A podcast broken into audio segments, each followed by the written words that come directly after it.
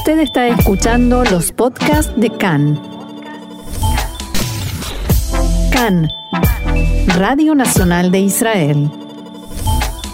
Con el coronavirus ya prácticamente fuera de Israel, sin casos, sin, sin máscaras, sin mascarillas, sin barbijos en la cabeza, en la boca, en la cara, mejor dicho, eh, empezamos de vuelta a hablar de otros temas, de temas que de alguna manera quedaron suspendidos durante casi un año de la información, pero son cosas que hacen a la vida de todos los israelíes, de todos los que vivimos acá porque nos preocupan, y la información que salía en las últimas horas, que preocupa ahora, tiene que ver con el costo de vida, pero particularmente con el costo de la vivienda en Israel, que siempre supimos fue caro, pero que ahora lo es más, un en promedio 5,6% de aumento desde el principio de año en el precio de las propiedades. Y para hablar sobre estos temas, estamos en comunicación con Sandra Soriano, quien es asesora en Mashkanta, en hipotecas y en finanzas familiares. Sandra, ¿cómo estás? Gracias por estar en comunicación con nosotros.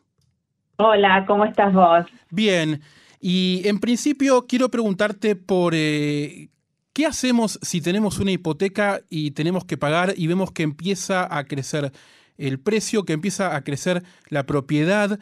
¿Cuál es el, approach que deberíamos tener? Eh, que me imagino debe ser no el pánico ni, preocuparse porque la cosa parece que empieza a moverse de una manera tal vez un poco preocupante, pero ¿cómo, cómo encaramos esto?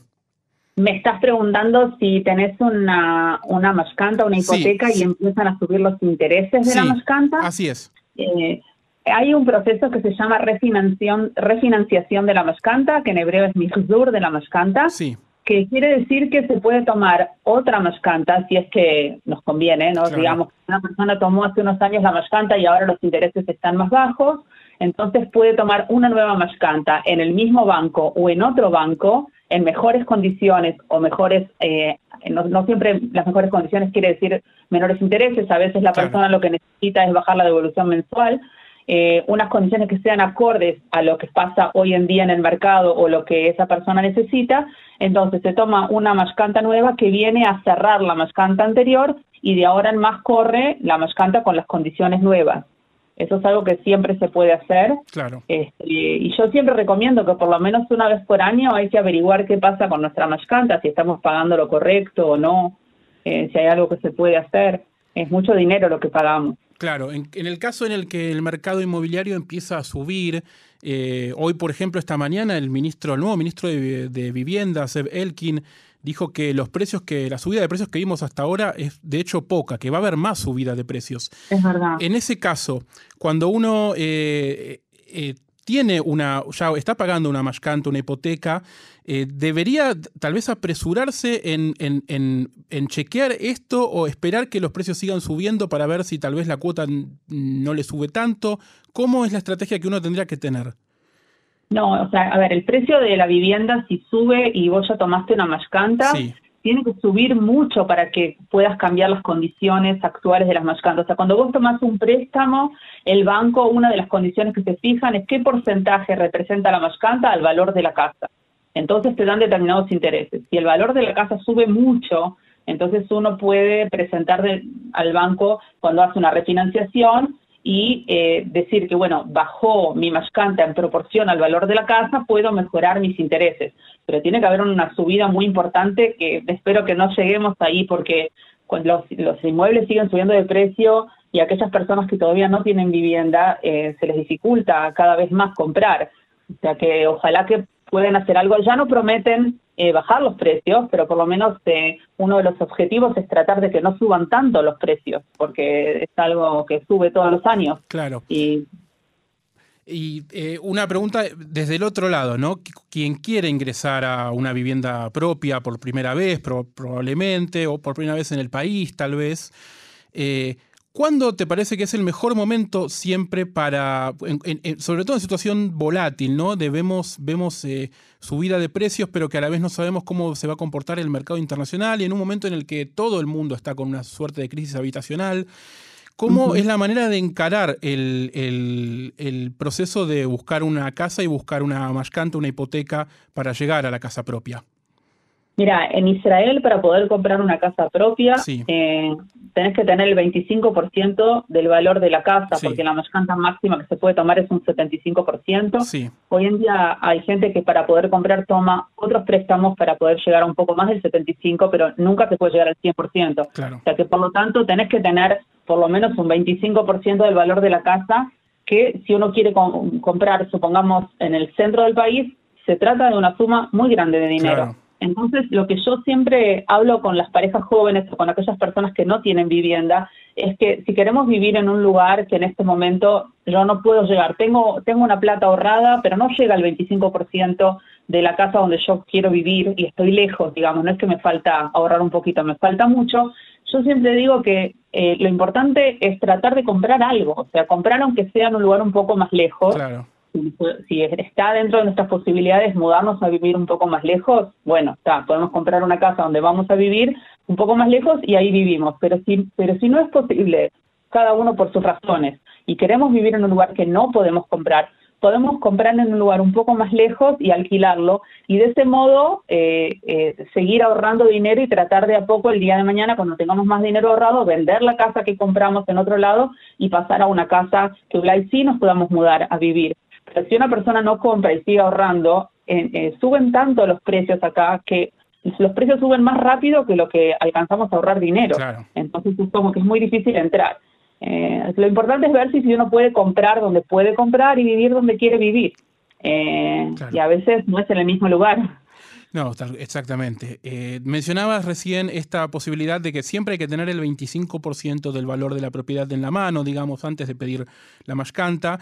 Pero en Israel el acceso al crédito es muy fácil, muy conveniente. A veces los intereses no son tan convenientes, pero digamos que la oferta es eh, permanente. Uno recibe permanentemente ofertas de, para endeudarse, por lo cual puede ser tentador esto de, bueno, tal vez tengo el 15, el 20% y pido otro préstamo acá, parte de la mascanta y otro acá, entonces llego.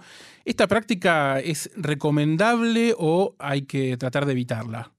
Mira, yo digo que, cada caso es distinto, todo depende del poder adquisitivo, o sea, de los ingresos, de si una persona compra sola o compran dos es distinto, o si es una persona que compra sola pero tiene un ingreso grande, pero hay que ver cuáles son los ingresos y cuánto al final y al cabo esa persona o esa pareja van a poder devolver por mes porque vos tenés una mascanta que devolves determinada cantidad de dinero, que si vos tomás un préstamo particular, eh, por lo general el préstamo particular es a pocos años, entonces la devolución mensual es grande. La mascanta, al poder dividirla hasta 30 años, la devolución es menor en proporción al dinero que uno toma. Pero al final y al cabo uno tiene que sumar lo que toma de mascanta más lo que va a devolver de préstamos y ver que además de todo le queda suficiente dinero para vivir en el día a día. Por eso es importante sentarse con, o con un asesor eh, de Mashkanta, como soy yo, un montón de colegas, o un asesor financiero económico de algún tipo, que pueda ver toda, todo, todo toda la, la, situación de la, de la persona o de la pareja, ver todos los ingresos, egresos, ver cuál es la situación y ver cuál es lo máximo que se puede del presupuesto familiar usar para devolver en Mashkanta y préstamos hay personas o parejas que sí pueden tomar una mascante y préstamos además y lo pueden sobrellevar mes a mes. Y hay otras que eso los va a llevar a tener que vender la casa porque no van a poder eh, sostener el mes a mes de pago de mascantes junto con préstamos. Por eso es importante calcular y revisar y programar todo antes de comprar una casa. Sandra, quiero hacerte una última pregunta como asesora de finanzas familiares. Eh, estamos viendo, eh, no tanto como la propiedad, pero vemos una tendencia a la suba de los precios de, bienes de consumo en general en Israel. Es una tendencia que parece ser mundial, que se explica por la pandemia, por la inyección de dinero en las distintas economías de cada país, pero en algunos eh, ítems es bastante fuerte, como en frutas, por ejemplo, en ropa.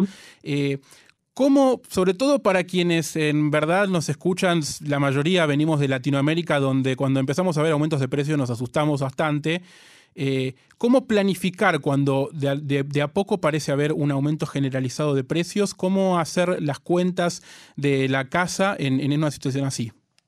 Y lo, ideal es que cada casa tenga un presupuesto familiar eh, y que siga totalmente los gastos, ver digamos, el presupuesto familiar siempre empieza por cuáles son mis ingresos eh, y de ahí divido cómo, cuánto pongo para cada rubro. si, el, por ejemplo, lo que sube es el precio de comida y yo veo que está subiendo lo que gasto en el rubro de comida, indefectiblemente voy a tener que o bajar en algún otro rubro o aumentar mis ingresos. Eh, yo creo que la solución es, es también en un presupuesto, pero también hacer un seguimiento de los gastos mes a mes como para ver que realmente el presupuesto que armamos para la familia es lo que está sucediendo. Y estar todo el tiempo revisando qué es lo que pasa. Si vemos que estamos gastando más en algo, indefectiblemente va a haber que bajar de otro lado o, como dije antes, subir los ingresos. Claro. Esas son las opciones. Claro, y analizar tal vez si mes a mes el precio de algo puntual que estoy comprando se está yendo y tengo que revisar lo que compro. Exacto.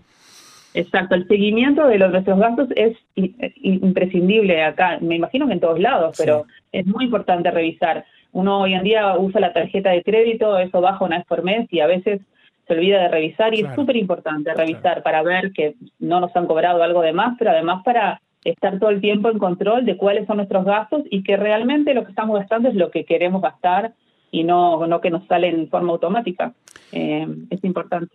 Sandra Soriano, asesora en Mashcanta y en finanzas familiares, muchas gracias por tu ayuda para, para sentarnos con la cabeza fría a ver un poco los números y seguiremos consultándote eh, tratando de que estos números que parecen irse para arriba eh, no, nos, no nos presionen. Bueno. Eh, Mucho gusto, muchas gracias eh, y acá estoy para cualquier otra pregunta cuando quieran. Muchas gracias, Shabbat Shalom. Shabbat Shalom.